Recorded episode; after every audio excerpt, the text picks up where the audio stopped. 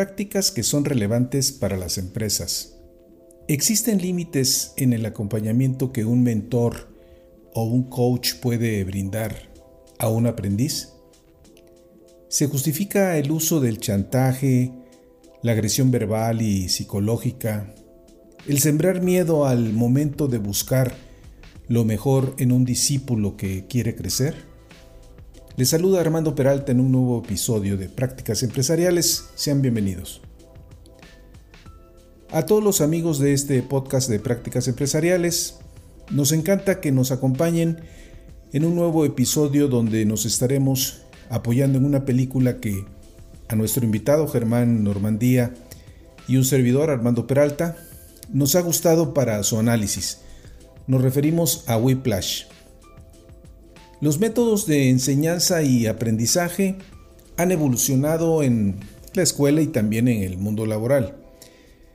No obstante, eh, aún sobreviven personajes que se valen de su superioridad eh, jerárquica, ya sea en el salón de clases o en la oficina o en una planta industrial, para hacer crecer eh, a un individuo a través de gritos, humillaciones y maltratos, lo cual en algunos casos el aprendiz o discípulo acepta por distintas razones.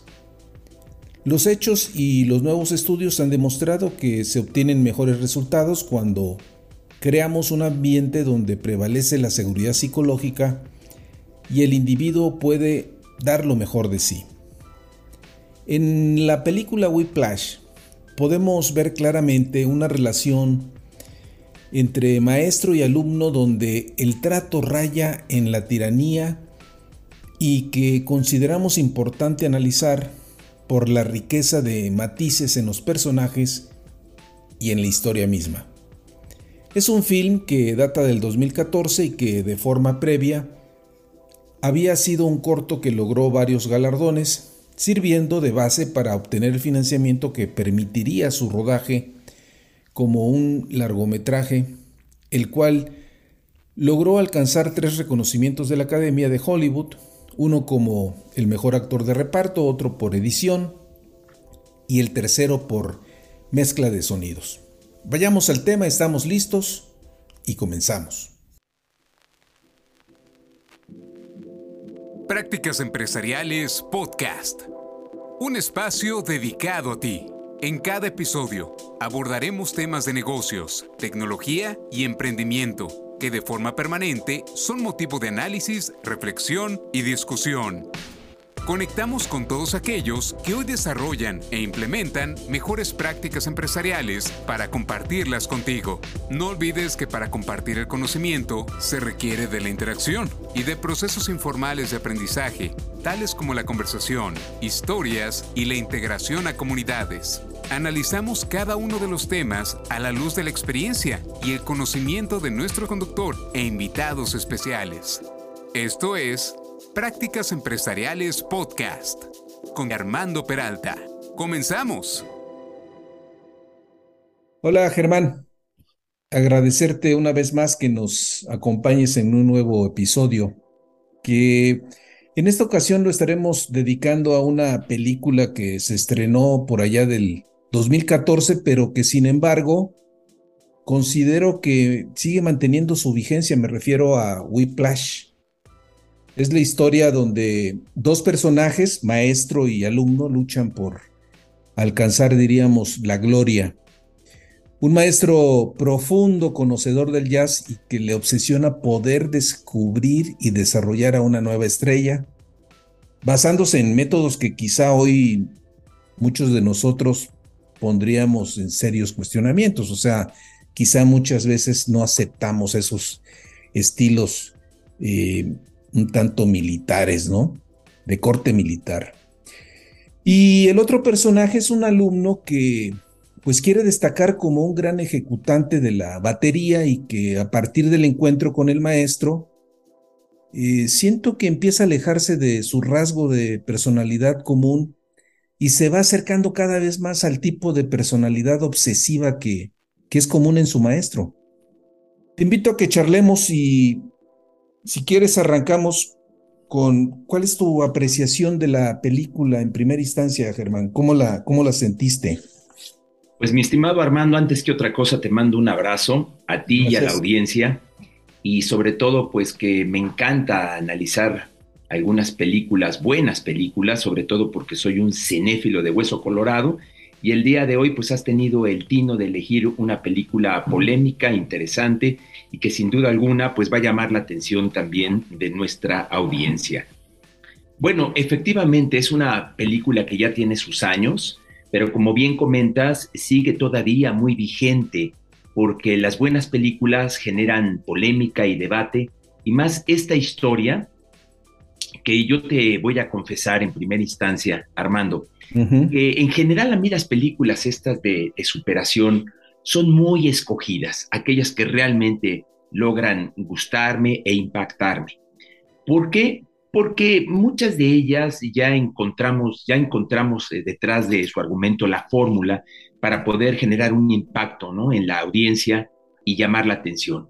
Me refiero a esa fórmula donde podemos encontrar a un personaje que es un protagonista de bajo perfil, que nadie hace caso, que pasa desapercibido, que sin embargo pues es un, es un genio, es un talento, y al final del día vemos a lo largo de la historia cómo va despuntando y cómo se va descubriendo dicho talento hasta que al final logra lo indecible, la cima. Y entonces vemos una transición muy rápida y a veces forzada, y estas fórmulas de superación nos las llegamos a encontrar muchas veces en algunas películas que rayan incluso en lo comercial. No así en el caso de Whiplash.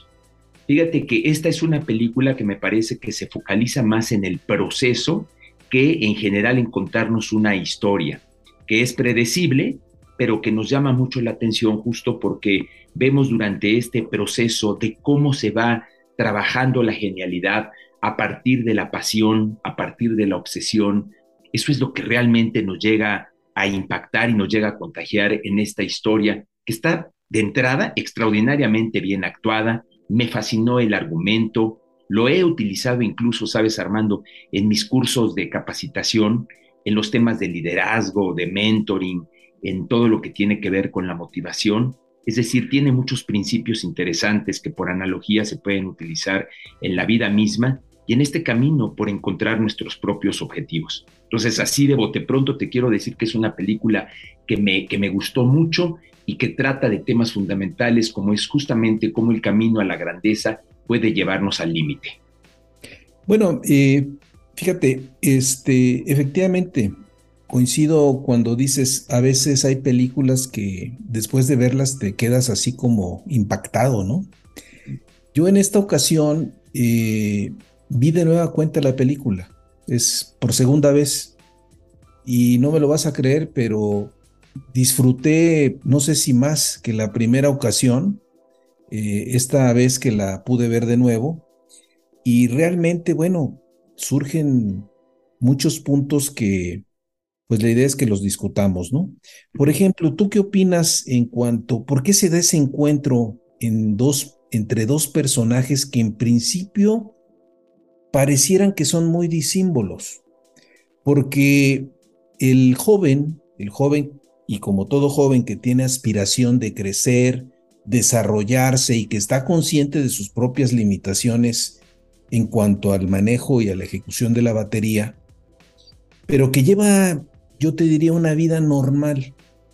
¿Qué es lo que lo lleva en todo caso a, a aceptar un trato tan rudo y quizá tan humillante de parte del maestro? ¿Por qué se da ese punto de encuentro? Bueno, em, mira, para empezar, yo diferiría un poco contigo con respecto al perfil de Andrew, un muchacho de 19 años, ¿no? Este, sí, un chico joven. Exactamente, eh, está en plena adolescencia. Eh, difiero en cuanto a que lleva una vida normal. Sí, eh, su perfil es bajo, es un joven tímido, viene de una familia donde su padre pues prácticamente es eh, muy, eh, no quiero decir fracasado, pero sí no ha logrado sus aspiraciones literarias, es, digamos, un, un, docente que no constituye un modelo a seguir por parte del joven, pero quiero que recuerdes una conversación que tiene Andrew con su novia. ¿sí? Con la chica esta que le gusta y que salen por primera vez. Con Nicole. Comienza, exactamente. Eh, bueno, este Andrew comienza a hablar de lo que son sus obsesiones, sus gustos y sus pasiones. Eh, recuerda una música que está en el fondo de esa pizzería donde van y sabe cuál es el nombre del jazzista que está tocando y de repente pues empieza a hablar de cuáles son sus grandes admirados en el mundo del jazz y toca una palabra fundamental que es la parte del éxito. Y entonces Nicole le pregunta y le dice, ¿cuál es tu idea del éxito? Y él contesta, mi idea del éxito es que hablen de mí. Quiero ser uno de los grandes, ¿sí? Quiero ser uno de los grandes.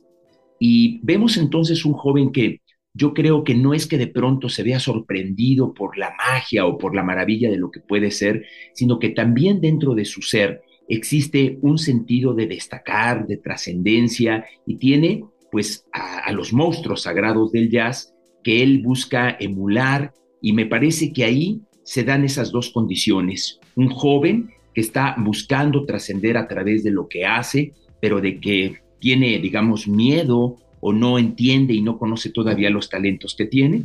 Y por otro lado, un maestro tipo Headhunter que está buscando grandes músicos y que en el momento del encuentro, tú recordarás, es cuando este joven está tocando un solo de batería y el maestro en el Conservatorio de Música Sheckler le llama la atención, abre la puerta y encuentra entonces a este joven tocando la, la batería. Entonces me parece que uno busca, el otro encuentra, y es así como se da esta fortuna de converger sobre dos aspiraciones o dos necesidades, cada uno con su grado de pasión y de obsesión, pero al final del día me parece que es un encuentro más buscado que casual. No sé qué piensas tú.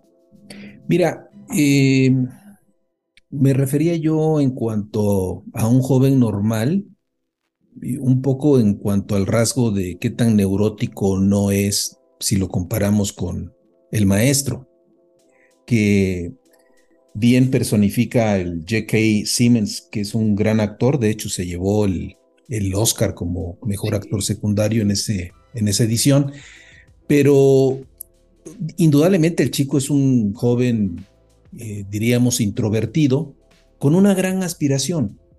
Y creo que el punto de encuentro, el hecho de que los une, es, por un lado, te encuentras al joven con grandes sueños de realización y él ve en el maestro el vehículo que lo puede llevar a ese lugar que él ha estado soñando, el ser reconocido, porque indudablemente él reconoce sus propias debilidades como ejecutante y reconoce que tiene que dar un poco más y mejorar, no importa el precio.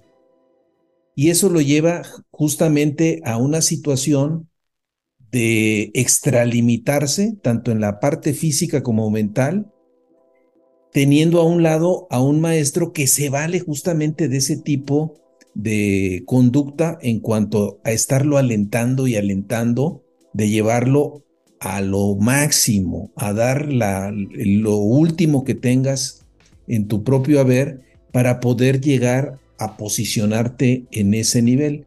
¿Qué vemos por el lado del, del, del maestro? Pues también una aspiración.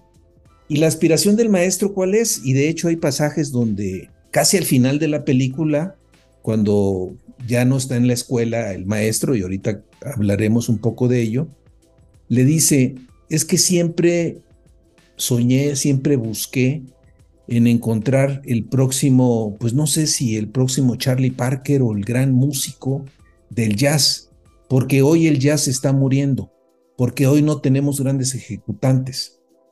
Y entonces ahí sí se juntan los dos y hacen una mancuerna que al final del camino pues los lleva por un camino de sufrimiento y de, y pues de, ¿qué diríamos? Donde el alumno este, termina totalmente extenuado y agotado y ya no es capaz de continuar dentro de la misma escuela a los niveles que el maestro deseaba. Tan es así que él termina prácticamente renunciando a la música. Previo, y ahí también, ahorita que mencionabas el caso de la chica de, del cine que termina siendo, pues, en una corta temporada su novia, él opta por precisamente por romper con la novia, sacrifica el, diríamos, el amor con la chica, como a todo adolescente corresponde, por su gran sueño, por su gran sueño que es la música. Y él dice, ¿sabes qué?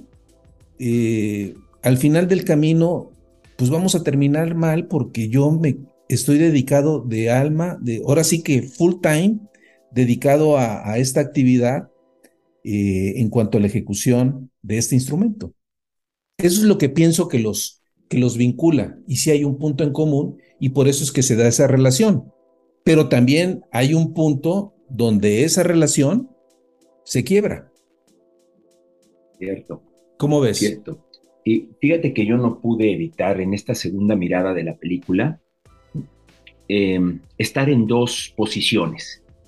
Quisiera yo pedirle a la gente que nos esté escuchando que se imaginara, por ejemplo, un cuadro que lo vamos a dividir a la mitad. Y ahorita voy a hablar desde la mirada del, director, desde la mirada de, Fletcher, es el nombre del, del personaje que hace de director de orquesta, ¿no? Y de repente, maestro. exactamente, veo a un maestro que es un maestro obsesivo de la perfección. Y de repente quiero justificar su pensamiento y su método.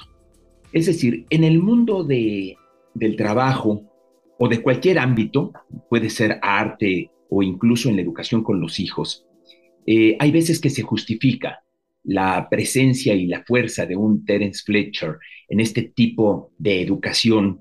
¿Por qué lo digo? Porque muchas veces eh, cuando nosotros utilizamos estas dos palabras que dice el, el, personaje, hay dos palabras tóxicas en este mundo que han hecho de los seres humanos seres blandos y conformistas.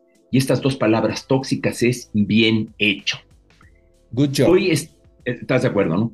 Hoy tenemos gente que es, como dicen, la generación de cristal, conformista, a veces eh, no leen, eh, hacen juicios precipitados, repiten lo que escuchan, no generan un pensamiento crítico, autónomo. Son personas que de alguna manera están eh, muy conformes y una de las cosas más peligrosas que me parece es que hoy en día pareciera como que toda aquella persona que es culta, que se ha preparado, que tiene experiencia, resulta a la vista de, este, de, de estas generaciones ñoña, indeseable, solemne, insufrible.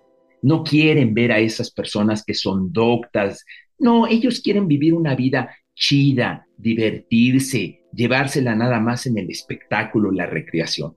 Entonces yo no veo nada bien que una sociedad que se enfile por ese camino pueda construir un carácter, un criterio, un temple. Se necesita fundamentalmente para poder vivir una época de tantos cambios y de tantos eh, retos y desafíos a niveles de inseguridad, de economía, de cambios, etc.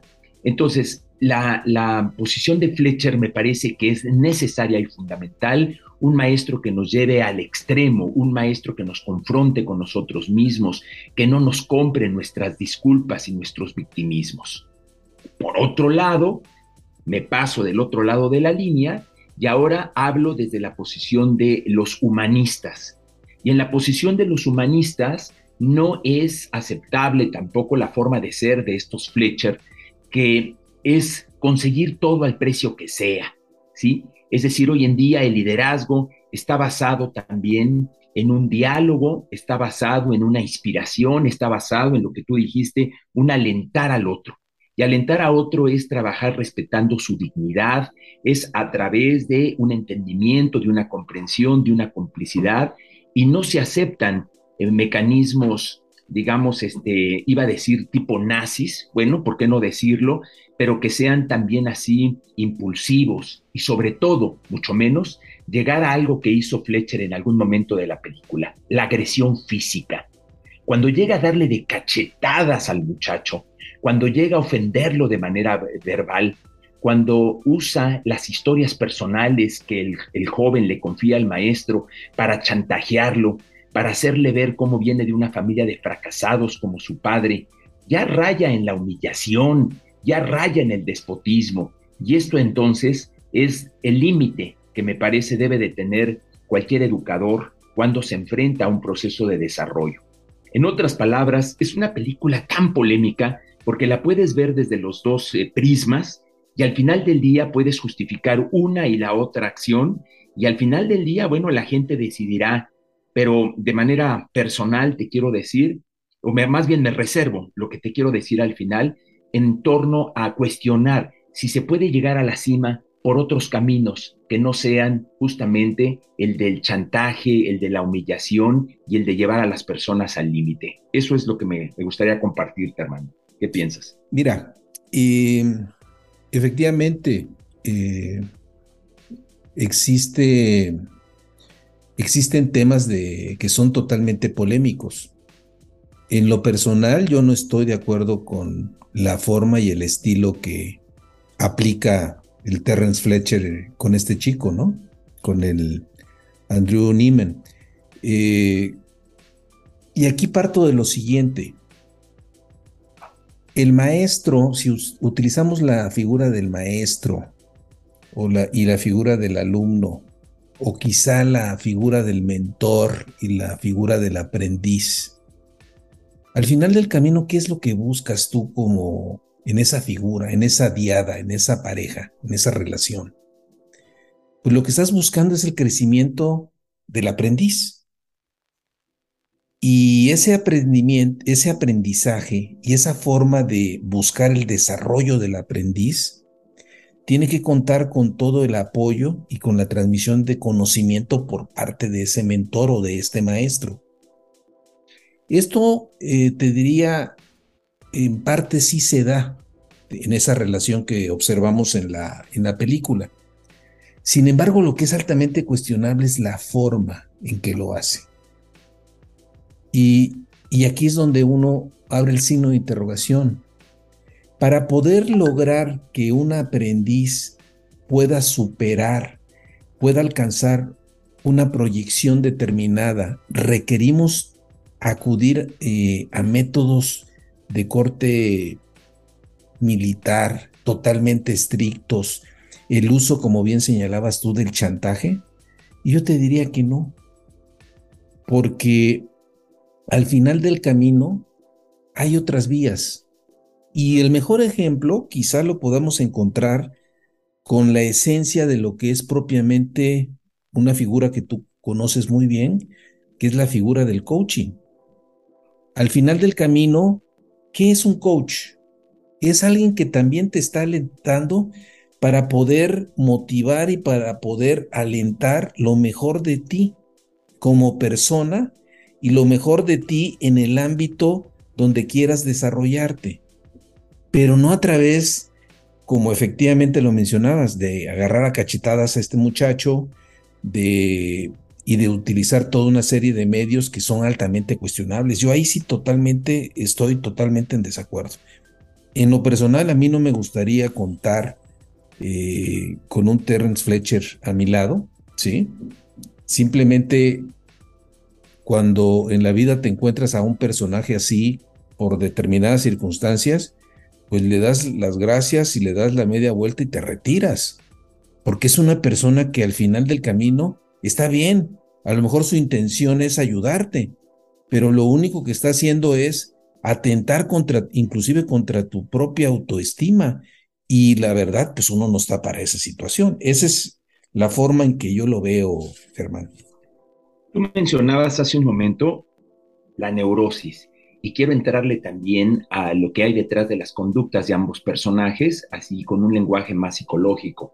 Mira, lo que yo puedo decir es lo siguiente. Primero, nos encontramos con un Andrew, que es el, joven alumno, que yo digo que tiene una gran necesidad de aprobación.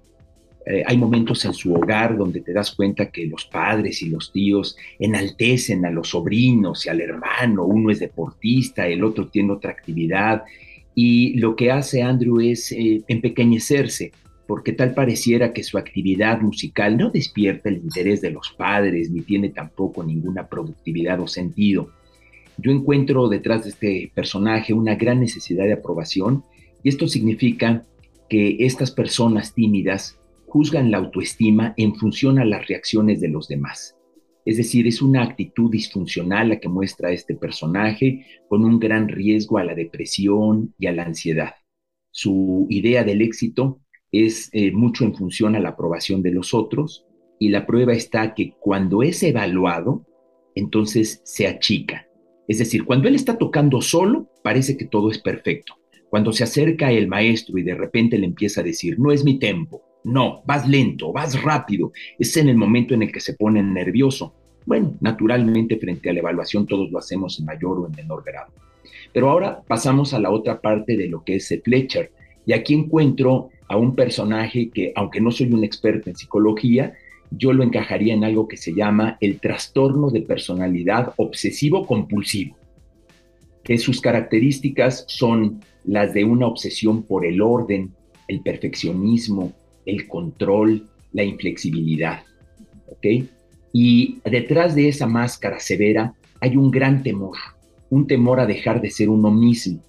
Y al final del día hay un empequeñecimiento que deriva en una enorme ansiedad e incluso lo muestra el personaje más adelante en una venganza, porque se quiere vengar de este joven que al final del día lo acusa. Yo quiero decir que este perfil de Fletcher, aun cuando puede mostrarse como alguien severo, duro y que, y que hace a los Michael Jordan y saca también a los Charlie Parker, también tenemos que ver que utilizan, digamos, su forma de ser para poder engrandecerse a través de, del otro. ¿Te das cuenta, Armando, cómo no trabaja en conjunto? Es un director de orquesta, pero se queda únicamente con un solo personaje, con un solo instrumento, que es el de la batería. Él no es capaz de ver el conjunto de la armonía. Él simplemente lo que busca es eh, exaltarse a través de la humillación. Y su gran vanidad la podemos escuchar cuando él se expresa en términos de, escuchen estúpidos, le dice a toda la, orquesta, no voy a permitir que dañen mi banda, mi reputación, mi competencia. Entonces, es, tiene un gran ego este hombre. Podríamos decir que sí está buscando, eh, digamos, formar y sacar y encontrar a los Charlie Parker, pero también en el fondo tiene una gran necesidad este hombre de poder encontrar su grandeza a través de los otros y se muestra de esta manera tan severa porque quiere impactar, llamar la atención, confundir a los demás, pero en el fondo encuentro a un hombre perfeccionista con una gran soledad y con un gran miedo a enfrentarse a su propia vulnerabilidad. Ese es mi punto de vista. ¿Qué piensas? Mira, en esencia, el maestro es un personaje que adolece de toda una serie de temas. Efectivamente, como tú dices, presenta un perfil psicológico pues con muchas falencias. Y ahí me quiero referir a otra parte de la película donde viene un punto de quiebre en una ejecución, en una presentación que está teniendo la orquesta, que es clave para ellos, y donde este chico en su desesperación llega tarde al evento y por el, afán de llegar en tiempo y de que no sea sustituido en el, ahora sí que en el, en el asiento para ejecutar la batería, finalmente termina teniendo un accidente y llega con toda una serie, pues llega prácticamente herido al, al evento y ahí, y ahí viene el punto de quiebre y ese punto de quiebre significa la salida de Fletcher, del maestro, de la escuela porque previamente ya había pasado otro evento que también tiene relevancia, que uno de sus exalumnos se había suicidado. Y los familiares de ese exalumno pues culpaban al maestro Fletcher de haber llevado a ese estado de inseguridad y diríamos que de locura al, al exalumno que finalmente tomó la decisión de pues de quitarse malamente la vida, ¿no?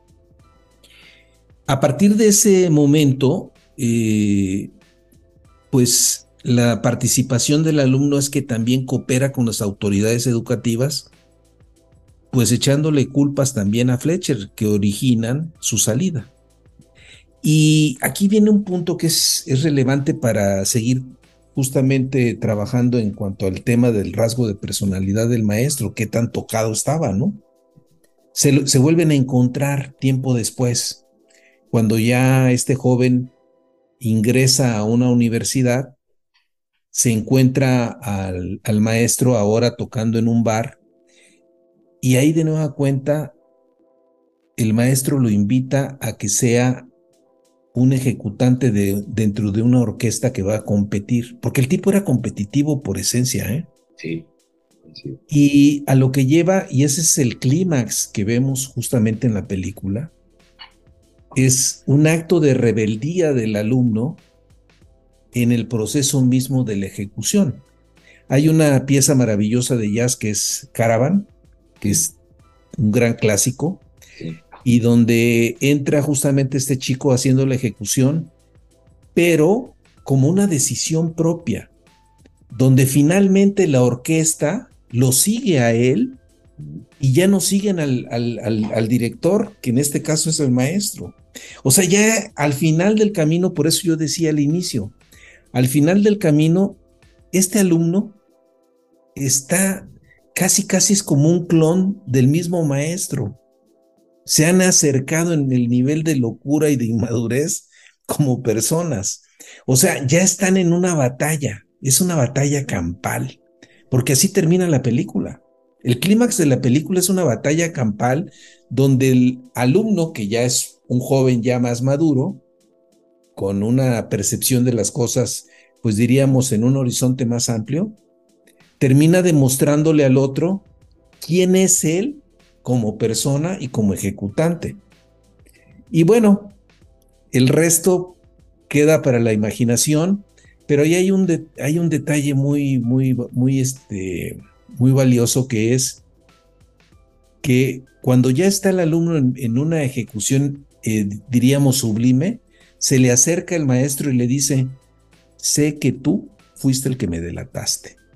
O sea, como para sacarlo de, de, la jugada, ¿no?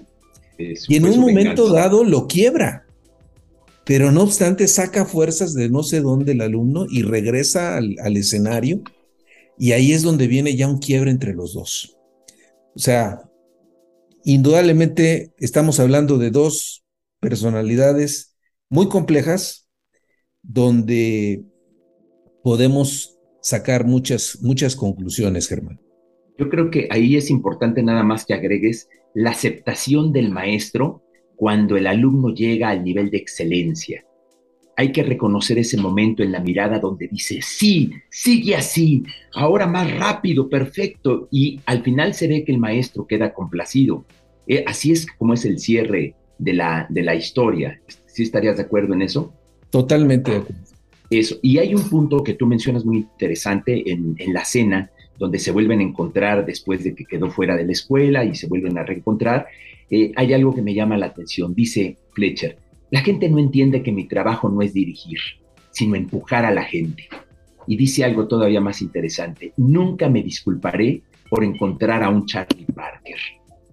Es decir, todo esto nos lleva a algunas preguntas, Armando, que me encantaría que la audiencia, además de que vea la película o la vuelva a ver, se puedan plantear.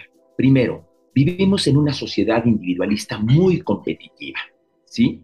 En donde, en donde tenemos que plantearnos lo siguiente, a ver, la bondad y la vulnerabilidad son enemigos del éxito. ¿Por qué asociamos el amor, la compasión, la paciencia y la generosidad con debilidad?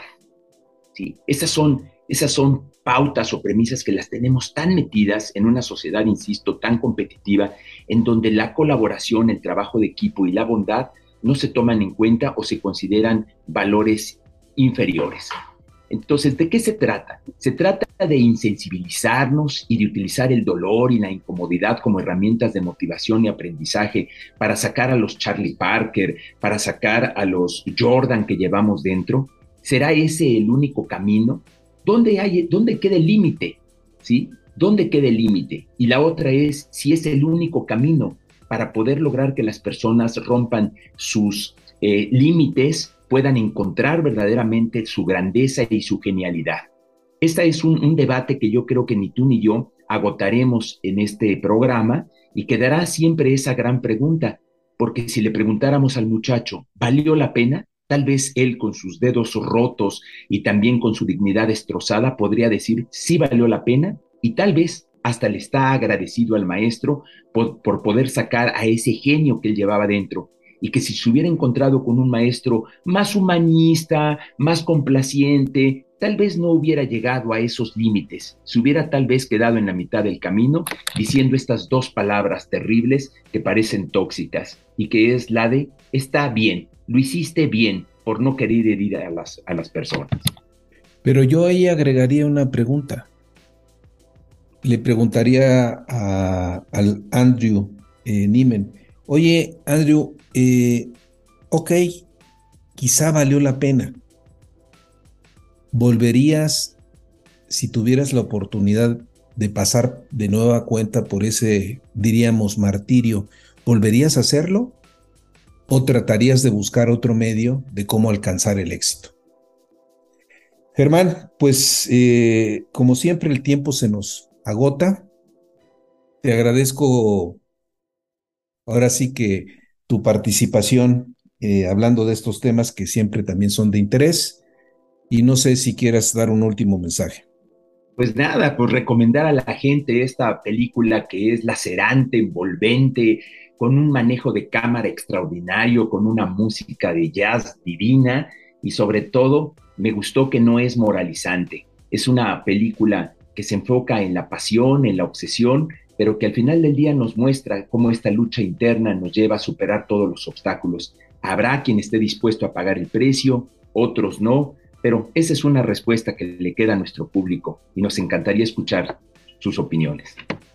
Muchas gracias. Nos vemos en el siguiente episodio. Fuerte abrazo, Armando. Muchas gracias.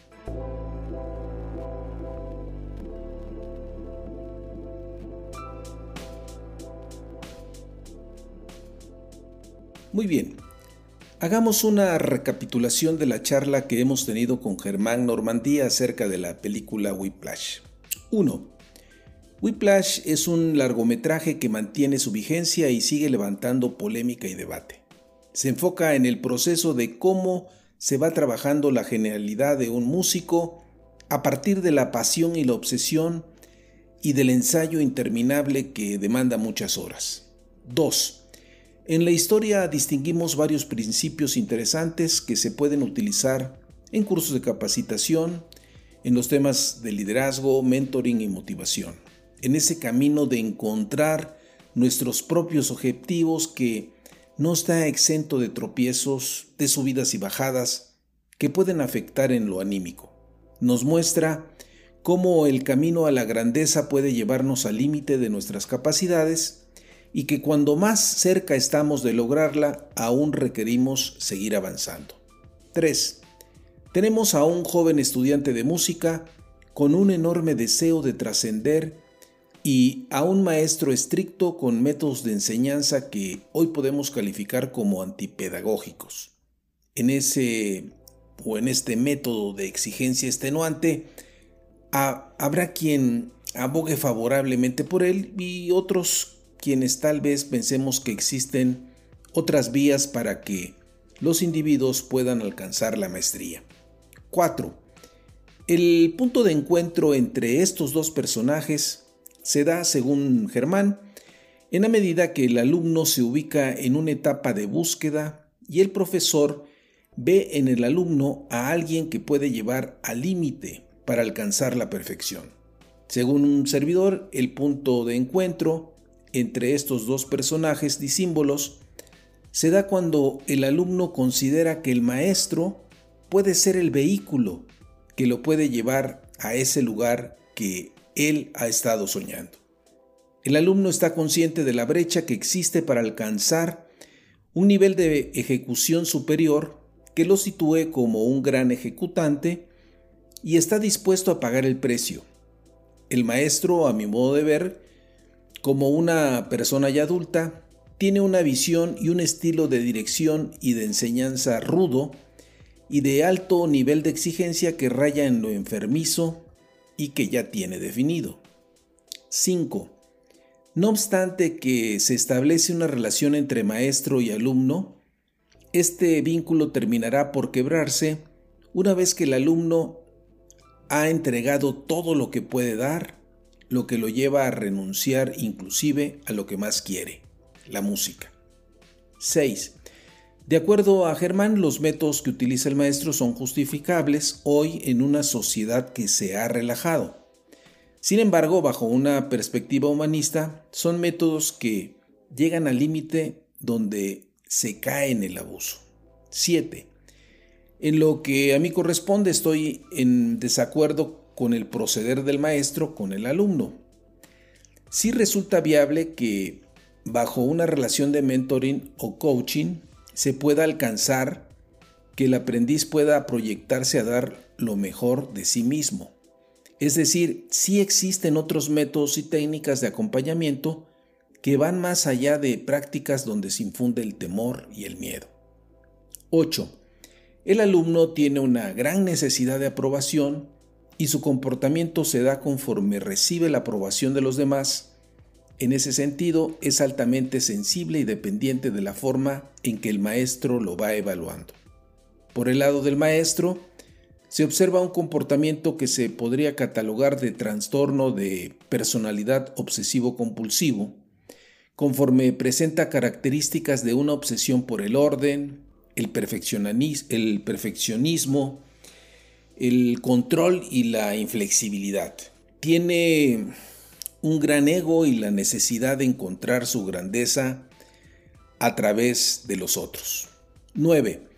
Después de que se da el punto de quiebre entre maestro y alumno y que significará también que el maestro sea corrido de la escuela por quejas de familiares de un exalumno que desafortunadamente se suicidó, más la cooperación del alumno de aportar información de los métodos severos del maestro, pasa el tiempo y se vuelven a encontrar ya en otro ambiente. Ahora el maestro forma parte de una orquesta que toca en un bar y a la cual está preparando para participar en un concurso. El maestro le extiende una invitación al alumno para que sea el baterista de la banda, lo cual después de varios cuestionamientos el alumno acepta. Este es el preludio del clímax de la película. En el clímax eh, de la película observamos un enfrentamiento entre maestro y alumno donde este último quiere mostrarle al maestro que ya ha logrado romper las ataduras que lo ligan a él. Todo ello mientras el alumno hace una ejecución casi sublime. Aquí, para los que sean amantes del jazz, podrán disfrutar una excelente ejecución de la pieza Caravan, que en los años 30 compuso el puertorriqueño Juan Tisol, uno de los músicos de la orquesta de Duke Ellington. 11. Por último, si aún no has visto este, esta excelente película, no pierdas la oportunidad de poderla disfrutar. Por el momento se encuentra disponible en la plataforma de Netflix. Búscala. Whiplash. Para cualquiera de nosotros, contar con el acompañamiento de un mentor o un coach resulta relevante para nuestro crecimiento personal y laboral. ¿Quién de nosotros no ha contado con el apoyo de alguno de ellos en determinadas etapas de nuestra vida? Estando fuera de discusión la importancia que este tipo de relaciones guardan tanto para quien brinda el acompañamiento como para quien recibe la orientación y transmisión de conocimientos, lo que debemos de cuidar es que la relación entre las partes no se distorsione. Finalmente, apreciables amigos de la audiencia, soy Armando Peralta y no olviden, si tienen interés en enviarnos algún mensaje, lo pueden hacer en la siguiente cuenta de correo, prácticas empresariales o bien, si les ha gustado este podcast, hagan clic en seguir. Nos escuchamos en el siguiente episodio.